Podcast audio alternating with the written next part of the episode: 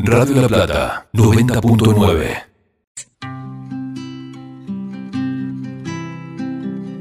Pero ¿cómo es posible que tú vengas hasta mí? Pero ¿cómo es posible que camines a mi lado? Pero ¿cómo es posible que hagas fiesta Pero ¿cómo es posible que me elijas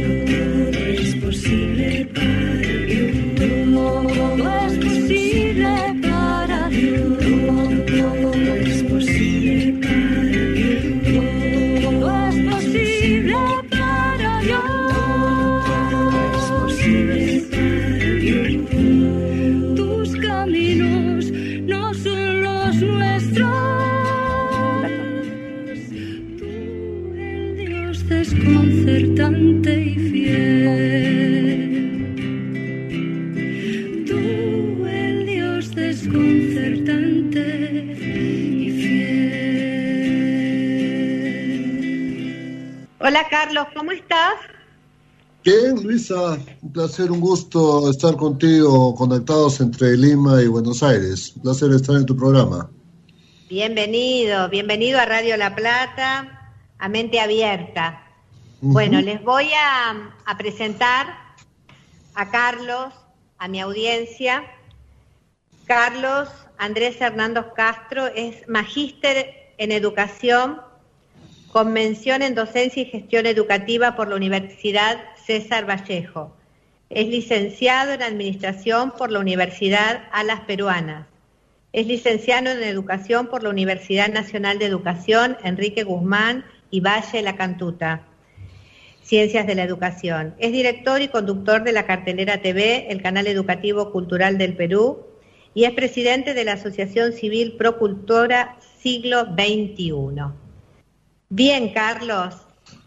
Eh, hoy vamos a charlar de un tema que a mí realmente me apasiona, me encanta, y que vos sos un experto en ese tema. Así que creo que vamos a aprender mucho en este rato que tenemos para, para compartir con vos. Escúchame, Carlos, eh, para comenzar a hablar de, de las habilidades directivas de los docentes, estaría bueno eh, poder recordar o que vos me cuentes el concepto que vos tenés de inteligencia, como para que podamos partir de allí, ¿no? No, eh, no ese concepto que, que teníamos, ¿no? Sino este nuevo concepto ayornado que tenemos de la inteligencia, ¿sí? Claro que sí, con todo, con, con todo gusto. Cuando hablamos de la inteligencia, y hoy en día, con esto de la pandemia y con todo, hay una inteligencia que es importantísima para el manejo de nuestras relaciones, el manejo de nuestras vidas, el, el manejo de nuestra convivencia, que es la famosa inteligencia emocional. Pero lo importante acá es que para que haya una inteligencia emocional, ¿no? Tiene que, tiene que haber una educación emocional. ¿Por qué, te, ¿Por qué te manifiesto esto? Pero lo que te digo es independientemente del tema de la docencia, porque esto es tanto en el nivel de docencia como en nivel de familia, como en reunión de amigos. Totalmente, porque es para la vida. Es, justamente, es para la vida, pero por ejemplo, claro, el tema que tratamos hoy día es desarrollo de habilidades directivas para docentes, pero eso no significa que solamente tiene que aplicarse a los docentes, no, sino inteligencia para qué? el manejo de la familia, con los amigos, en la dirección empresarial, o sea, es para la vida, eh, me aprecia Luisa Pietronave, no para un tema específico, solo para docentes. Perfectamente. Y a veces sucede, Carlos, que como esto no se advierte, eh, se piensa que es exclusivo del saber disciplinar de los docentes. Y yo hoy, cuando estaba haciendo la propaganda a mi audiencia del programa, les decía, eh, presten atención, porque no es solamente para aquellos que están en la comunidad educativa, es para la vida misma. Sí. Así es. Lo que sucede es que hay personas que son muy asertivas, ¿ya? Por ejemplo, hay niños que aplican muy bien la inteligencia emocional, pero ellos no son conscientes de lo que están aplicando. No son conscientes, como muchos adultos aplicamos la inteligencia emocional, por ejemplo, vamos a un supermercado y el que nos atiende está de mal humor, entonces, ¿qué pasa? Eh, manejamos bien la situación, pero no somos conscientes de lo que estamos haciendo. Ahí es donde entra a tallar la educación emocional. Por ejemplo, te digo una cosa, un docente en un aula puede perder los papeles ante un alumno. Claro. Que, termina votando al alumno del salón, eh, es decir, o no es así. Claro, vos sabés, Carlos, que a veces las personas eh, no son conscientes de las habilidades que poseen. No, no. ¿Por qué? Porque el interlocutor a veces no es válido, entonces no le hace saber al otro las habilidades que posee. Entonces seguimos en un concepto donde pensábamos en la inteligencia y pensábamos en el cociente intelectual. Y ahora este abanico se abrió enormemente. Totalmente, totalmente. Claro que sí. Por ejemplo, ¿de qué te sirve, mira, de qué te sirve un profesional, ya, graduado en una universidad con honores, con altísimas notas, si tiene un pésimo manejo de relaciones interpersonales? Sea como director de un colegio, sea como gerente, sea dentro de su vida profesional. No te sirve de nada. Tal cual, tal cual. ¿Recuerdas, Carlos, cuando estuve en tu programa que te había contado que Gardner, cuando termina de, hacer su estudio sobre las inteligencias, él dice la más inteligencia, eh, la inteligencia más importante es la intrapersonal y en segundo lugar la interpersonal. y vos justamente me estás hablando de los vínculos. Claro, es que por ejemplo, mira, el terreno de la filosofía, y una frase muy célebre dice, conócete a ti mismo. Entonces, tenemos que ir al terreno intrapersonal. O sea, mi análisis, pero ojo, tiene que haber una educación emocional. ¿Por qué? Porque tengo que entender qué cosa es lo que estoy haciendo. Y además hay que enseñarle al alumno a la introspección, porque si no, él no lo puede hacer solo. Hay que guiarlo. Claro, es que qué cosa ha sucedido, que el docente es un formador. Y acá hay un, hay un revuelo en, lo, en la terminología, por ejemplo, hablan del docente, hablan del facilitador, hablan del capacitador, ya. Llámelo como te guste, docente, capacitador, ya. Es decir, ya. Pero, ¿cuál es parte de tu labor? Es formar ciudadanos. y ojo, cuando hablamos de formar ciudadanos, no nos referimos solo en educación primaria, porque en posgrado tú también formas ciudadanos. Entonces, te das cuenta, el espectro ahora es mucho más amplio. El rol, el rol del docente no solamente es hacer la cátedra, el curso acabó y me voy a mi casa. Tú tienes que ayudar a las personas a crecer, tienes que descubrirlos, en dónde están sus habilidades, dónde están sus capacidades, Luisa. La formación, Carlos, tiene que ser permanente y continua. Por supuesto. Desde que, el, eh, desde que el niño entra a la escuela formal hasta su cuarto nivel, es decir, hasta que hace su maestría, su doctorado, la Sí. formación es continua. Vos hablaste recién que tiene que descubrir, ¿no? Este verbo descubrir o develar, tap- es decir, destapar aquello que está eh, tapado, ¿no? Pero Para no, poder claro. ver cuáles son esas potencialidades que tiene el alumno y sacarlas hacia afuera para que las pueda ex- explotar y hacer crecer. Hay una anécdota que siempre pongo y es con respecto a una alumna de posgrado, posgrado estoy hablando, ya, eh, posgrado en gestión de, ¿cómo se llama? Social, social. Y yo le, como yo, los alumnos, para mí no existe el término alumno, ¿ah? O sea, somos amigos, somos amigos que estamos en una, eh, en una clase. Entonces ella manifiesta que cuando pinta, está feliz. Ah, o sea, le digo, ¿estás feliz con tus pinceles, con tus témperas, con todo? Sí, me dijo, porque eso es lo que me hace feliz. Y ella es jefa, tiene, tiene un, cargo de, de ejecutivo en una entidad estatal. Entonces, ¿qué cosa hice? Le dije, mira, te voy a poner unos puntos adicionales a tu nota final, con una condición. Me dijo, ¿cuál es la condición? Ya, mira, el último día de clase vas a traer dos pinturas hechas por ti acá a la clase. Y lo hizo. Y cuando, cuando fue, la presentó, le dije, porque le di el otro impulso. ¿Quieres estar en un programa de televisión? Por supuesto, la cartelera televisión, que es el programa que dijo, la llevé a que presente sus obras. ¿Qué, qué cosa ha hecho? A ver, eso no está en el sílabo. Eso no está en el sílabo. ¿Qué cosa ha hecho? Saqué a flote, ¿qué cosa? Eso que tenía guardado, que, lo, que era lo que la hacía feliz. La Qué pintura. maravilla. Qué Claro. bueno, Carlos. Qué pero lindo, es que, qué lindo. pero es que, pero es que sabes, Luisa, que tú tienes que mirar, tienes que penetrar en los ojos y en la mente de los que son tus participantes en tu curso. Tú tienes que conocer a tus alumnos, o tus participantes o tus amigos. ¿Por qué? ¿Sabés lo que pasa, Carlos? Que nosotros veníamos con una enseñanza tradicional donde parecía que nosotros le enseñábamos a cabezas y no a personas. Exacto. Cuando vos realmente enseñás a personas, podés descubrir en cada uno de tus alumnos esa persona que siente, que ama, que escucha, que estudia, que es integrante de una familia, que es madre o padre, hijo, lo que sea, pero Sí. lo ves en su conjunto. Esa es la concepción holística de- del, del hombre, ¿no es cierto? Inte- integral. Mirarlo en su. Integral.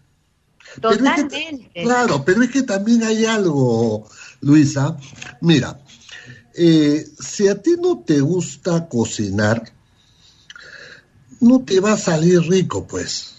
¿No es cierto? Totalmente. Claro. Pa- para mí estar en una clase, para mí es una diversión, para mí es un entretenimiento y por ende todos nos divertimos. Que yo lo lleve en una metodología lúdica, pero cumple el objetivo. O dime una cosa, tienes que estar con la cara seria, formal, ¿sabes qué? No te entienden nada. Es que todavía hay ese encuadramiento mental, ¿no? Que, por ejemplo, dice, como tú enseñas en posgrado, tu, tu cátedra tiene que ser muy seria, pero la pregunta es, ¿a qué le llama seriedad? ¿Nadie debe reírse? O sea, porque si el ambiente es lúdico, esta clase no es muy seria. Claro. Es la, es la estrategia que estás usando para lograr el objetivo que quieres. Es que Sí, los esquemas eh, han cambiado, Luisa. Claro, la seriedad hay que buscarla, eh, Carlos, en otro lado. La seriedad hay que Por buscarla supuesto. en la consistencia del saber disciplinar. Es la decir, profundidad, en la profundidad. Claro, totalmente. Es decir, por eso es tan importante la formación, pero Eso no es. tiene nada que ver que vos tengas que ir con un rictus en la cara y que vos no puedas realmente, como yo siempre digo, para mí enseñar es una fiesta. Es decir, es. realmente eh, vos te tenés que sentir cómodo, pero a su vez hacer sentir cómodo al otro, porque ese es el secreto para que el otro pueda aprender. Lógico. Mira, antes de empezar la clase, pongo a Mozart. Claro, Ya, yo también, eh, eh, claro. te, te pongo a Franz Schubert o te puedo poner a Claro. A Raikkonen. Claro, ¿Para qué? claro. Para, para darles el recibimiento. ¿No ves como vienen un poco atareados por el tráfico y todo? Hay que esperar que se calmen, que se relajen. Cuando tú, como yo digo, no, levanto el dedo así, estoy midiendo la temperatura. Cuando digo así, ya, es el momento. O sea, la gente ya está tranquila, ya, pero es que eh, hay que ponerse, ahí viene pues la asertividad. Sí. Eh, pasa una cosa, Carlos, eh, con respecto a esto que decís de la música, ¿no? Mm. Viste que el efecto Mozart ha traído, ¿no es cierto?, Sí. una repercusión tremenda, ¿no? Las áreas de Mozart que sirven para la concentración y la atención. Sí. El efecto que causa que vos les pongas música a los alumnos, ya cuando entran, la cosa ya es diferente. ¿Por Sí. qué? Porque vos los recibís de una manera distinta. Claro. Entonces, ellos sienten, bueno, esto es diferente a todo lo que yo vengo eh, sintiendo y viviendo en otras clases.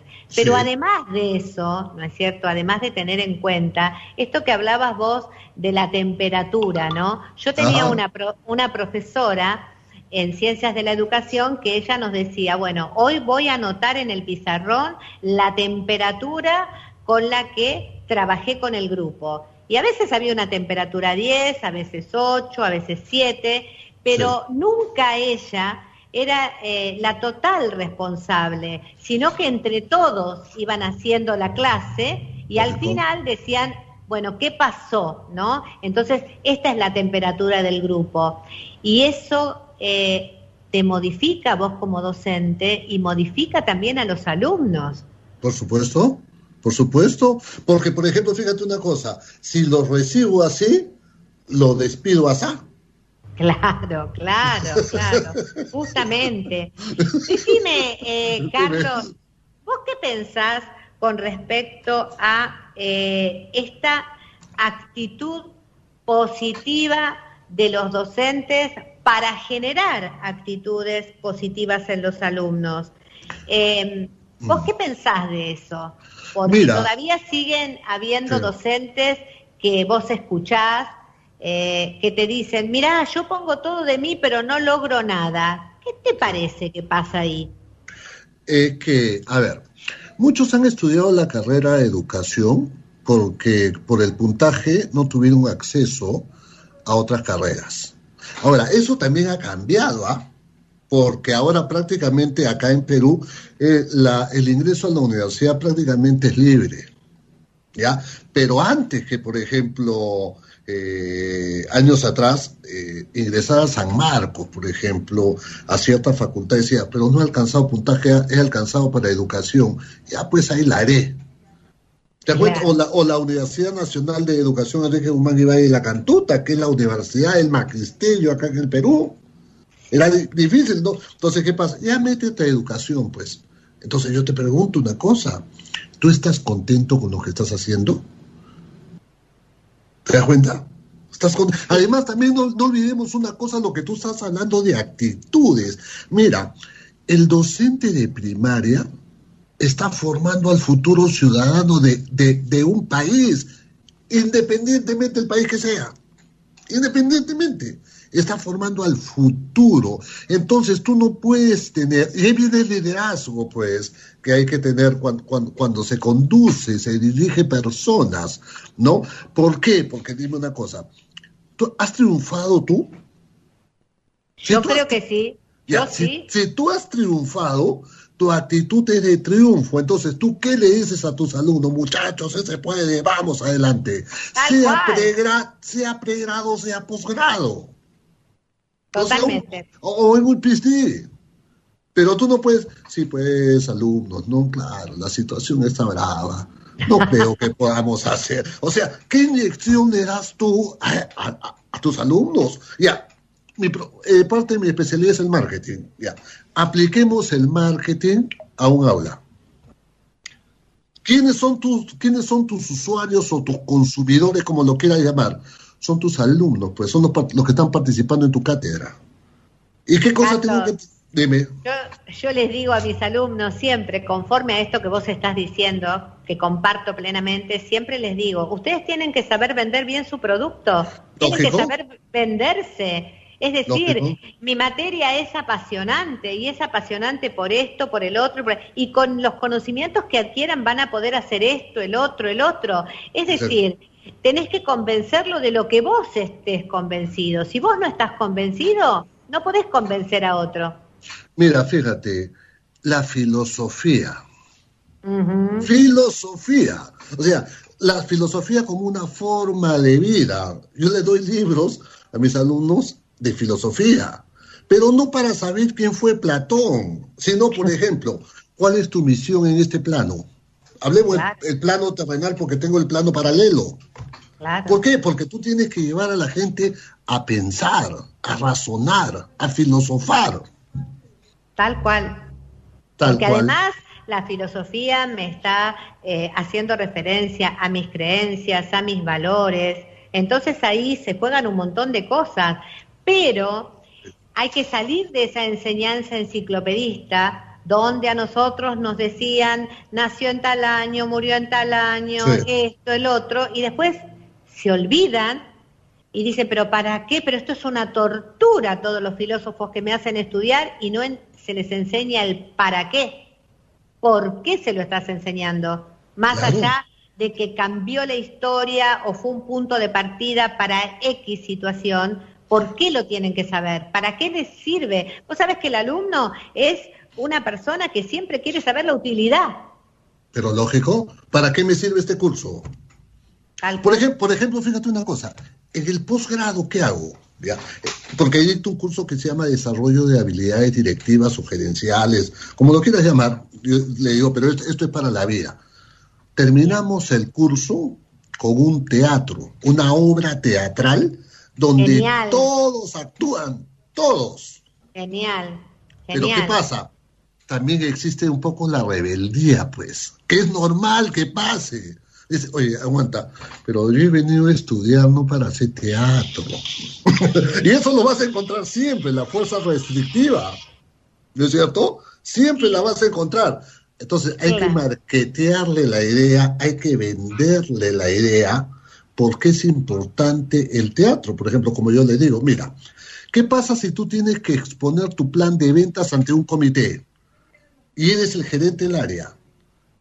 que no sabes pararte, no sabes hablar, estás tartamudeando, claro que la elección también fue mala, pues, obviamente, porque no era el, idóneo para el puesto.